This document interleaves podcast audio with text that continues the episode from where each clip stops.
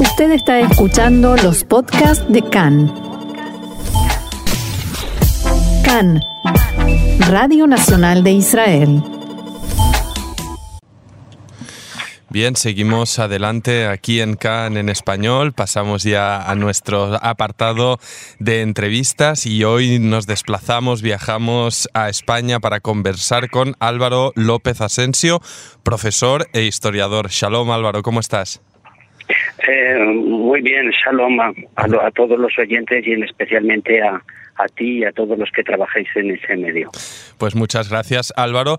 Mira, eh, quería hablar contigo porque leí un artículo que, que me pasaste, que vas a publicar próximamente en varios medios en España titulado Los judíos en el arte mudéjar aragonés, que empieza así. El muro mudéjar de la parroquieta del Aseo de Zaragoza es una de las joyas artísticas que mejor representa la ciudad. Hay mucho de qué hablar aquí, pero antes me gustaría que nos aclararas, Álvaro, de qué va esto del arte mudéjar. El arte mudéjar es el arte musulmán de, mm, aplicado a las, a las iglesias eh, cristianas. Un mudéjar era el musulmán que vivía bajo dominio y eh, en tierras ya cristianas. Y eh, el, arte árabe es el arte que se desarrolla pues bajo dirigentes y gobernantes eh, musulmanes. En, tanto en el siglo XIII, XIV como XV, pues el Al-Ándalus, que era el sur de la península ibérica, eh, era tierra musulmana. Los cristianos fueron conquistando poco a poco el territorio hasta quedar ya a finales del siglo XV en el reino de Granada. Y allí estaban pues los musulmanes, el rey nazarí, que, y entonces desarrollaron pues el típico arte eh, musulmán de figuras geométricas y eh, eh, el mudéjar era eh, pues el musulmán que conquistadas esas tierras hacia el sur pues se quedaba ya en, en bajo dominio cristiano. Entonces, son musulmán, eh, la terminología hay que definirla muy bien. Entonces sería el arte musulmán, pero ya en tierras cristianas, desarrollada eh, sobre todo para, para las iglesias cristianas. Y entonces la decoración de yeserías y la decoración geométrica se aplica a los muros y sobre todo a los interiores de las iglesias cristianas.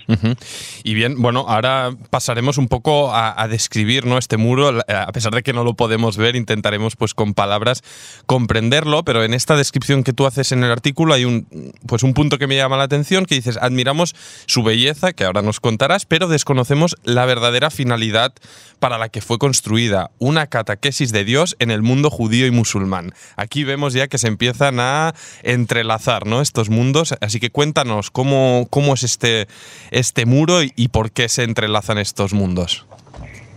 Pues eh, el muro hay como dos rectángulos que en el arte mudéjar se llama dechado.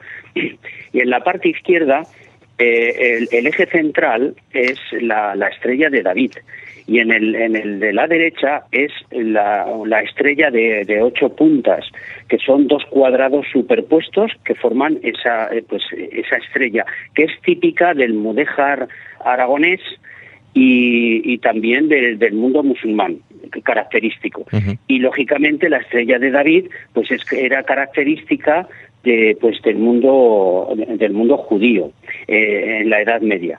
La estrella de David mmm, no no fue un símbolo eh, propiamente eh, decorativo de los judíos, no se utilizaba reiteradamente, sino que eh, bueno pues en sus decoraciones de sinagogas y en, en las decoraciones pues de, de cierto de, sobre todo de miniadas de, de códices y de la Agadá y, y, sobre todo en el siglo XIII y XIV, que son muy abundantes en, en Sefarat, pues eh, sí que se decora la estrella de David. Uh -huh. Es decir, que aunque no era un símbolo eh, reiterativo, sí que era la menorá, pero no la estrella de David, sin embargo, sí que eh, se, se, circunscribía eh, su uso al mundo judío. En, en el mundo musulmán, la estrella de David, sobre todo en Sefarat, eh, en otras partes puede ser, pero aquí en Sefarat no es habitual. En la Alhambra de Granada, por ejemplo, no aparece la estrella de David y en el arte mudéjar no aparece la estrella de David. Sí que aparece en este muro. Y entonces su autor, que se llamaba Mahoma Rami, hizo una excepción dentro de lo que podríamos llamar toda la península ibérica, al colocar este símbolo, que aunque no es muy utilizado por el mundo judío, eh, eh, salvo en, ciertas ocasiones, no es un símbolo general, un, símbolo propio, propio, sí la menora, pero esto no. Y, pues sí que quiso eh, utilizarlo en este muro para em, lanzar una idea común del concepto de Dios y sobre todo del monoteísmo. Claro, ah, eh, justo, justo aquí, eh, esta era mi siguiente cuestión y aquí quería entrar, ¿no? Te refieres al, al monoteísmo que profesan pues ambas religiones, tanto Islam como, como el judaísmo, sabemos, ¿no? El monoteísmo dices que eh, crean que el signo de Dios es la palabra que se pone por escrito en, los libros sagrados, el Tanaj o el Corán, y aquí destacas, ¿no? La ausencia de, de representaciones humanas y de animales ha dado lugar en, las dos culturas al característico arte decorativo. Y dices, el objetivo es embellecer el mensaje divino a través del arte. Del arte y de, la palabra. Y de la palabra.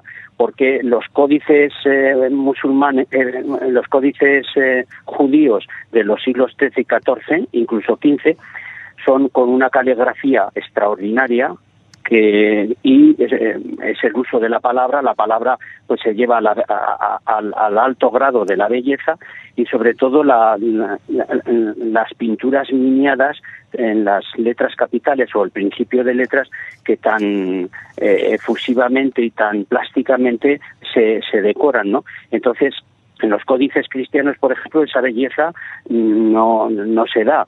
Aquí sí, ¿por qué? Pues porque, em, claro, em, la, falta de, representación humana y de animal lleva a exaltar el valor de la, de la palabra. Y sobre todo esa palabra hasta sus últimas consecuencias de belleza, ¿no? Y por eso la caligrafía pues es un valor esencial en las dos culturas, porque las dos tienen ese mismo concepto, el concepto de un solo Dios y eh, la palabra como eh, expresión de Dios. En cambio, en el mundo cristiano eh, eh, es un monoteísmo trinitario, porque es Padre, Hijo y Espíritu Santo, mientras que en el mundo musulmán y en el mundo judío no es trinitario, es, es un monoteísmo de un solo Dios. y, y, sobre todo, pues esa concepción, reitero, esa concepción de, de, de valorar lo que es la palabra, en el mundo cristiano, por ejemplo, la palabra pasa a un segundo plano porque eh, es la pintura y la escultura la que refleja eh, pues los santos, a Dios, pero en el mundo musulmán y en el mundo judío, al no haber esa representación animal y humana, pues lógicamente se centran en, en esa palabra y en la belleza, en la belleza que va a suponer pues toda la representación eh, geométrica, pictórica, eh, arquitectónica de, arte, de, este tipo de arte, sobre todo del arte mudéjar.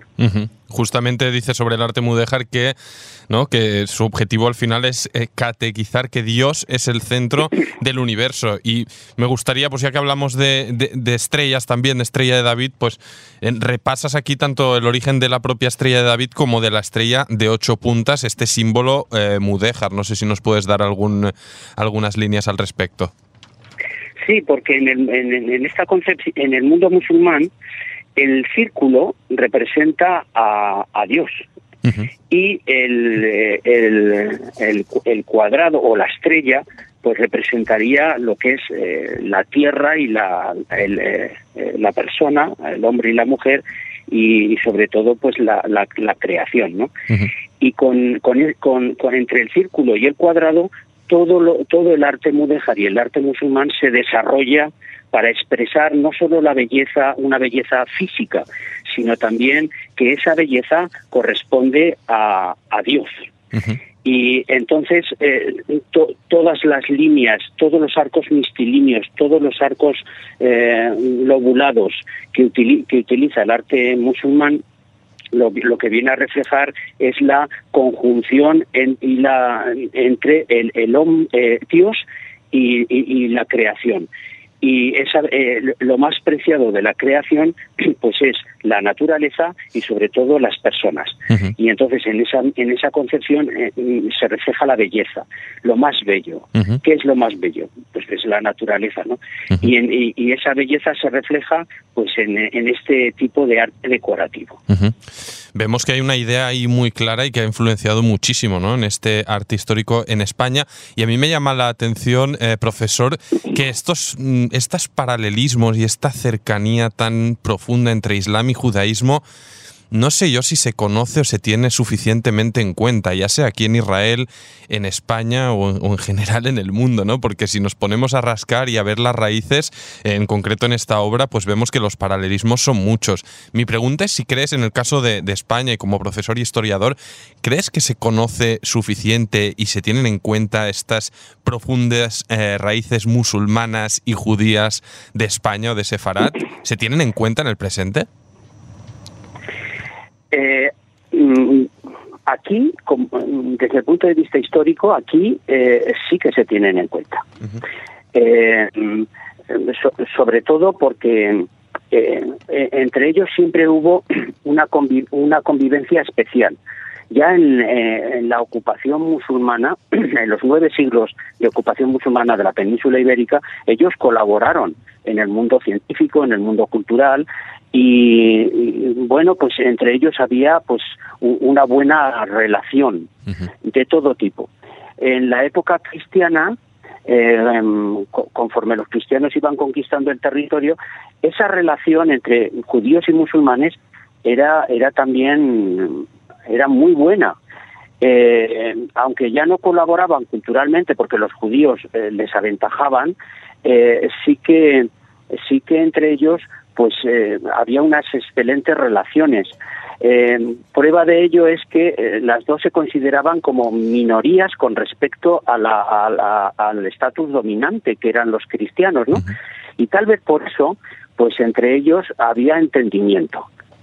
Y el objetivo de los cristianos era siempre, bueno, pues los musulmanes son ya muy poquitos, pues ahí los dejamos, ¿no?